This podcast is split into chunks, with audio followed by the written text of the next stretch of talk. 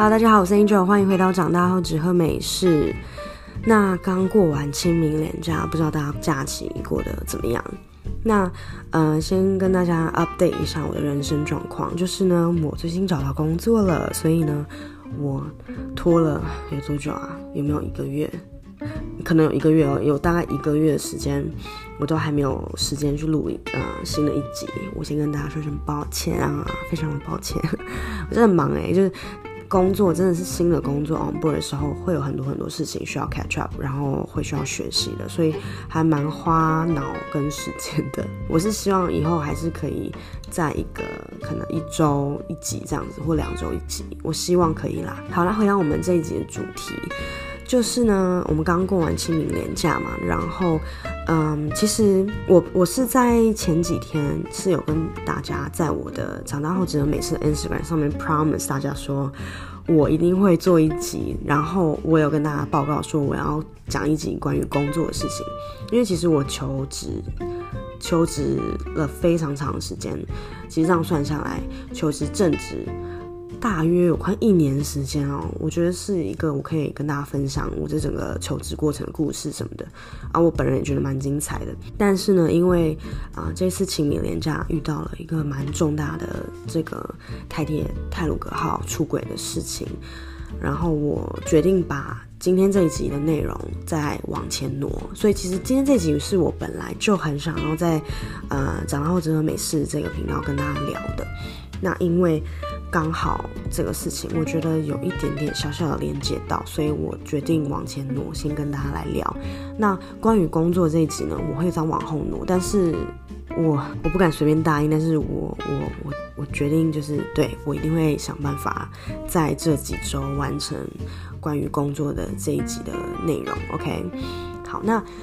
好，我相信大家应该也都知道，最近台湾这个事情很严重，就是台铁的这个事情，那呃也带走了很多人的生命，那也有很多其实啊、年纪很轻的人，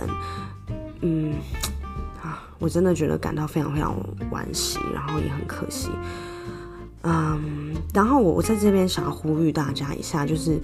其实我自己本人在这几天看到这些新闻的时候，其实情绪上是。有一点激动，跟嗯，就是我会一直落泪啦。然后其实这个现象是很正常的，可是如果这个现象已经严重到影响你情绪太多的话，嗯，在这边呼吁大家，就是还是少少接触太多的资讯，其实是对自己也没有到很好的。嗯，我我觉得有有 follow 新闻是好的，但是如果已经非常影响到你情绪的话，我觉得是没有那么好。对，在这边呼吁一下大家。那我为什么想要来聊一下，如果人生只剩下最后二十四小时，你会怎么过？那主要是因为，其实像啊、我我有发现一个网络现象是，当有呃这个，比如像这一次台铁这个这个新闻好了，这个意外事情发生，或者是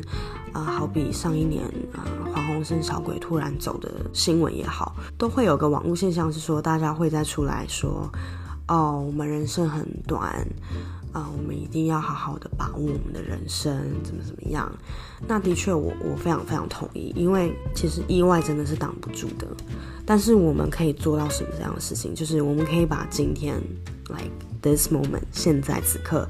我们可以把今天 live the fullest。这个是我们完全可以控制的，意外挡不住，但是这个我们可以控制。所以我想要跟大家来聊，如果人生只剩下二十四小时，你最后会怎么过？那这个 title 是怎么出来呢？是因为其实我开始去啊、思考我自己人生中的目标的时候，嗯、呃，这个我接下来要介绍这个 YouTube channel 的这些人们，是我一个很大的 inspirational 的 person，呃，person human。停，我不知道怎么称呼他们。反正呢，我今天嗯很大主轴会是在介绍他们的啊、影片的内容跟他们的频道，因为他们真的是一个非常非常棒的一个 YouTube channel 的，算是网红吧。对，那这个网红这个 team 呢，就叫做 Yes Theory。我觉得 Yes Theory 它其实出来非常非常久了，然后我在他们刚出来的时候，其实就有在 follow。那你们不知道的人，我可以跟你们简短的介绍一下。那我觉得台湾最近也有一个类似这样子的频道出现，叫做 The Doodoo Man，那也是跳脱舒适圈的一个这样子的啊、嗯，算是网红吗？对，啊、不能说网红，我要叫他们 YouTuber。对，YouTuber。那 Yes Theory 其实是比 Doodleman 早很多很多期的啊、那个 YouTuber。那其实国外有很多 YouTuber 在做。那我为什么想特别推荐他们？呃，我后面会再讲到。那我先介绍一下他们这个频道呢。呃，目前是三个人了。那他们原本是四个人。那他们原本的人呢，包括 Thomas、Amar、Matt 跟 Darren。那 Darren 是也算是 co-founder 之一，但是他现在已经离开了。那你们如果有兴趣想要了解他们是怎么组成一个这样 Yes Three 的 YouTube channel 的话，你们可以去看他们有一集叫做 Finally Telling the Story of How We Met，那集很精彩。你们可以去看一下，然后我觉得他们的影片节目内容都是非常非常 high quality 的，真的是可以媲美纪录片的那种品质。我我觉得他们是除了内容，我可以接受到很多内容以外，我的视觉也被非常非常享受的，所以我非常非常推荐他们。然后他们主要是在做跳脱舒适圈啊，挑战自我极限等等，或者是做一些比较有意义、励志的题材。那跳脱舒适圈其实是他们最一开始做了一个 project，然后他们最一开始做了一个 project 叫做 Project Thirty。那他们最一开始的目标，这个 YouTube channel 的目标是他们想要做在三十天内每天都做一个他们从来没做过的事情，所以也算是跳脱舒适圈啦。那挑战自我极限，包括他们其实也有跟 Will Smith 合作过。那 Will Smith 那时候是从直升机跳高空弹跳下来。那一集也很精彩，我也推荐大家去看。或者是，我觉得台湾很多人知道他们频道，我觉我相信你们应该知道他们的内容，包括下面我要讲的就是关于 Justin Bieber 的假新闻这个。那他们当时是想要去看说，关于假新闻这个事情到底可以被爆发到什么样的程度，所以他们当时就是 hire 了一个假的 Justin Bieber，就是有个长得非常非常非常像 Justin Bieber 的人，然后他横着吃那个 burrito，那个叫什么墨西哥。卷吗？还是 我有点忘记那个中文名字？就是他横着吃，他不是照常逻辑的竖着这样吃。然后这个新闻就是这个大爆炸，然后大家就是开始疯狂批评 Justin Bieber 怎么可以横着吃 burrito 这个事情。但是后来呢，才发现说哦，原来是 Yes Theory 这个 YouTuber 们他们做了一个假新闻。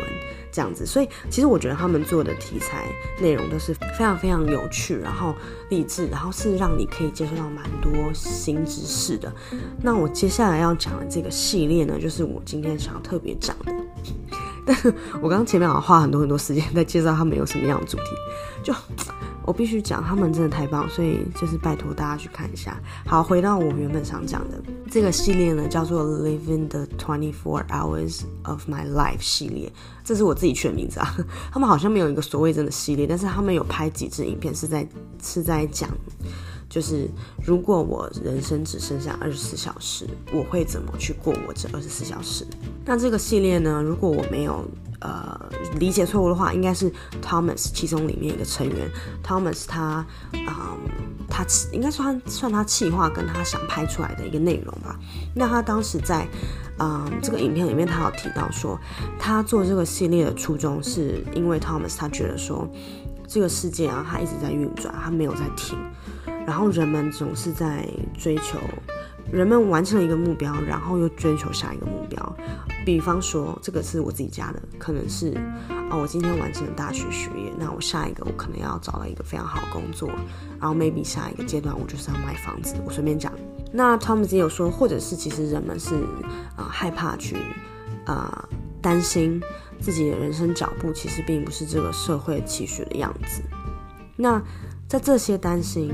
跟追求之下。我们常常去忘记说，其实这一切可能非常有可能在一夕之间就消失了，真的是蛮有可能的。那其实这就是为什么我想要在嗯这个台铁事件之后赶紧来先做这一集，因为我觉得这件事情还蛮重要的。所以以上这些原因，所以他开始做了这个 Living the Twenty Four Hours of My Life 的这个系列。那其实还蛮有趣的，你们可以去看他这个系列，呃，有蛮多人有做。嗯，我自己印象最深刻就是 Thomas 自己做那一集，以及他们有啊帮一个陌生人完成他的最后二十四小时那一集，这两集都非常非常精彩。那其实这里面包括了一些呃蛮平凡琐事的事情，包括可能就是跟朋友吃饭啊，跟朋友看电影啊，然后啊，我记得还有什么啊，谢谢朋友之类的，这些非常非常琐碎的事情啊，不能说琐碎啊，平凡一点的事情，他们也有在他们的人生最后二十四小时有做。那或者是一些比较疯狂的事情，比如像。啊，最后一次在日出下高空弹跳等等，或者是非常非常仁慈的事，比方说给陌生人一个巨额的小费。我记得他当时给了五百美元给他，我忘记他是请他送什么了，反正就是他的其中一个目标，就是他最后一天的目标，就是希望可以给陌生人一个巨额的小费这样。然后提到这个小费，我就记得我之前在。在加拿大的时候，我有一天也是，好像就是心情好吧，我忘记为什么了，好像还是我那天发第一次发薪水嘛，还是怎么样？然后我就告诉自己说，我今天我要去 downtown 逛街，然后我看到的每一个街头艺人表演的人，我都要给他们小费。然后我就从我记得那条就是 Robson Street，是 Vancouver downtown 非常长的一条街，我就从头走到尾。然后给每一个街头艺人小费，哦，我觉得我那天过得好开心，就是这件事情很仁慈。然后我是把我我的东西给别的有需要的人，然后但是我觉得我过得还蛮，我我那天是非常非常开心的。我我觉得我做了一件很有意义的事情，我觉得就有点类似这样子。然后其实在我为什么想特别讲这个，是因为这个系列我看完了之后。嗯、对我人生中，嗯，有不一样的想法跟跟转变。那包括是我我着手开始写 bucket list 这个东西，就是遗愿清单。然后我觉得这是一个很好的习惯，我也希望大家可以去开始做这件事情。我觉得这里面的事情可以是很蠢的，或是可以是很小的。比方说，我那时候。给自己的一个 bucket list 是，呃，因为像之前啊，我一开始其实是有在拍 YouTube 的嘛，所以我那时候还没拍，然后我就把那个 bucket list 下面有其中一个就是开始我的 YouTube channel 这样子，然后或者是，啊、我我记得我有个 bucket list 是有一年的生日我要在迪士尼过，然后我还有写一系列我想要去 travel 的国家等等，就是各种，那有些。我觉得你也可以写下一件好、很很有趣或是很吊诡的事情，像 Thomas 那时候也有在他的那个 YouTube 里面，就是在那个马路上随便跳舞，这样，就是跳跳到你旁边没有陌生人的那种感觉。就这些，我觉得都可以写下来。只要是你你自己在这个人生当中你想完成的 bucket list，我觉得你都可以把它列下来。然后呢，除了这个以外呢，我觉得还有让自己每天都过得很有意义。我觉得这件事情的呃面上层面其实是可以很多的。呃，每个人对于有意义的呃 definition 是不一样的嘛。那像我自己最近给自己 set 的够就是我要每天煮饭这样子。所以每个人都可以，我觉得这个事情不一定要要多大，因为你你我觉得可以不用管别人，就是因为 就是因为有有这些社会的压力，所以是没办法让你去做一些很疯狂或是很有趣的事情。所以我觉得你的 bucket list 跟你每一天想过的事情，你我觉得你都可以跳出那个框框，你不一定要在这个社会给你的框框里面。你才能去，就是就你的人生嘛，对不对？我觉得每个人人生如果都一样的话，真的蛮无聊的。然后我觉得另外一点就是，嗯，我我觉得大家在年纪越大的时候，会越来越越来越没办法去、记得自己小时候的梦想这件事情。所以为什么我说要把它写下来？因为你真的会因为这个社会的现实面，让你遗忘所有你以前小时候可能。幻想自己长大之后可以做的事情，嗯嗯，我不知道你们有没有 get 到我的点，因为其实你你想哦，你大学毕业之后开始工作好了，你每天一到五就是工作，然后六日休息，你你真的没有什么时间真的静下心来去思考说，哦，我人生想要完成什么事，就这件事情是很难突然从你的脑中冒出来的。但是，当人生或是这个世界发生重大事情的时候，你可能才会意识到说：“哦，对，人生很短。”所以，我希望大家也可以就是把呃写 bucket list 这个事情当做一个习惯。如果你有想到，你就把它写下来，然后你的 list 可能就会越来越长。然后，呃，但是我我觉得这就是对你自己人生一个负责任的一个方式。嗯、我最后想要分享一个，嗯、我在 yesterday 那个 Living the Twenty Four Hours of My Life 的系列里面，啊、最下面的 comment 有一个，我觉得我每次看到就觉得啊，心里有一个悸动的感觉。这个人呢，他留言说。The real lesson here is you don't need to be dying in order to start living。我觉得他写的超级好，就是其实啊、我讲这么多，然后 Yesterday 做了这么多这样子系列，其实他们这个 Yesterday 的这个这个团队，其实是想要告诉你说，你其实没有剩二十四小时啊，你人生还有这些时间的，所以你要开始着手你的人生，你要开始去做。你想完成的事情，我觉得不管是什么也好，你你有想做的事情，就去完成。所以呢，今天这集就是很简短的啦，就是很想很简短的跟大家聊。啊、毕竟最近泰鲁格号这个事情真的是，啊、令人很难过。那我也希望我们现在还活在这个世界上的人，可以好好的知道未来自己想完成什么样的事情。我觉得不管是梦想也好，或是所谓的 bucket list 也好。你就开始着手做，那我也希望大家听完这集呢，现在呢就拿出你的纸和笔，开始写下自己的 bucket list，开始写下一二三四五，然后把它列下来，